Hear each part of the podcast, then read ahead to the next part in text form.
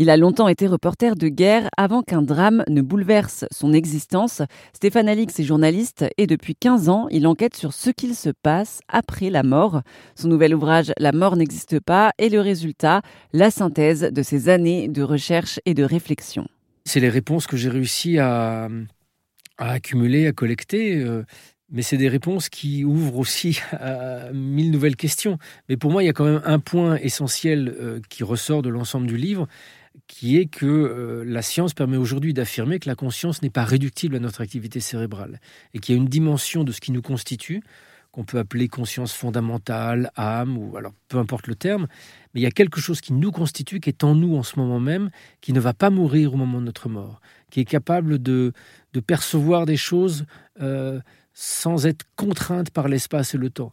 Vous, là, moi, on est contraint dans l'espace et le temps. On est bloqué dans cette pièce. Je ne peux pas vous dire ce qui se passe à 10 km. Je ne peux pas sortir. Je ne peux pas dire ce qui se passe dans le futur. Pourtant, à l'intérieur de nous, il y a une dimension de notre conscience qui est capable de ça, qui est capable de percevoir quelque chose qui se produit à très grande distance, qui est capable de savoir quelque chose qui va se passer dans le futur. Le temps et l'espace, à un certain niveau de notre conscience, n'ont pas prise sur, euh, sur ce qui est le plus fondamental en nous. Et ça, c'est pas un, enseignement que j'aurais découvert au fin fond de l'Inde, c'est vraiment une, déduction scientifique basée sur les observations de toutes les expériences de, conscience limite que j'examine dans le livre et qui se produisent chez des millions de personnes euh, à travers le monde.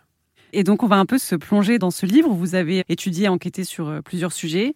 Il y a un phénomène intéressant sur lequel vous êtes penché. C'est cette espèce de regain de vie euh, d'un patient qui est en train de décéder à l'hôpital.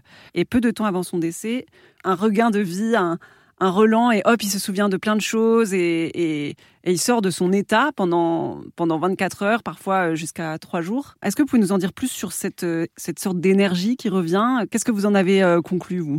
Bien sûr, bah, bah, en fait, ce qui est déjà frappant, c'est que ce phénomène de regain, qu'on appelle aussi le phénomène de lucidité terminale, est extrêmement fréquent et répandu et, observé par des chercheurs d'une part, mais aussi par du personnel hospitalier, infirmiers, infirmières, aides-soignants, médecins, qui travaillent en unité de soins palliatifs ou en, service de gériatrie, en service de fin de vie. Et pas plus tard qu'hier, je faisais une conférence euh, dans une librairie, je parle de ce phénomène sur lequel vous me questionnez, et à la fin de la conférence, une dame vient me voir en disant bah, Je suis infirmière, et euh, figurez-vous que j'ai observé effectivement ce phénomène plein de fois, et ça n'a rien d'exceptionnel, je veux dire, au contraire, c'est très banal.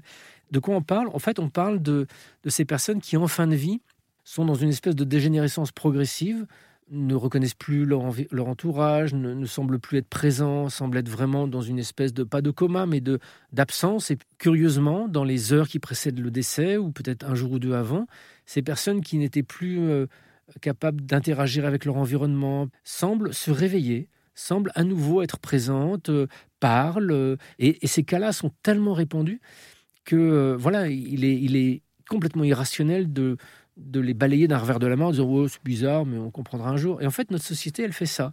Face à tous ces phénomènes extraordinaires, on se dit tous oh, c'est bizarre, mais on comprendra un jour.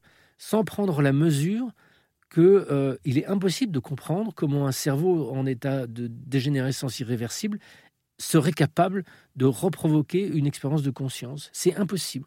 Et des expériences impossibles comme ça, selon nos modèles actuels, on en compte énormément. Les expériences de mort imminente en sont une. Quand on liste, comme je l'ai fait dans, ce livre, l'ensemble de ces expériences qui ne devraient pas se produire et qui pourtant se produisent, euh, ça commence à faire beaucoup. Ça fait, commence à faire beaucoup de, d'expériences qui remettent en question notre hypothèse de dire que on meurt au moment de l'arrêt de notre activité cérébrale, en fait. Parce que les faits montrent le contraire. Et pour découvrir la version long format de cet échange avec le journaliste Stéphane Alix, rendez-vous sur airzen.fr. Son ouvrage La mort n'existe pas est paru aux éditions HarperCollins.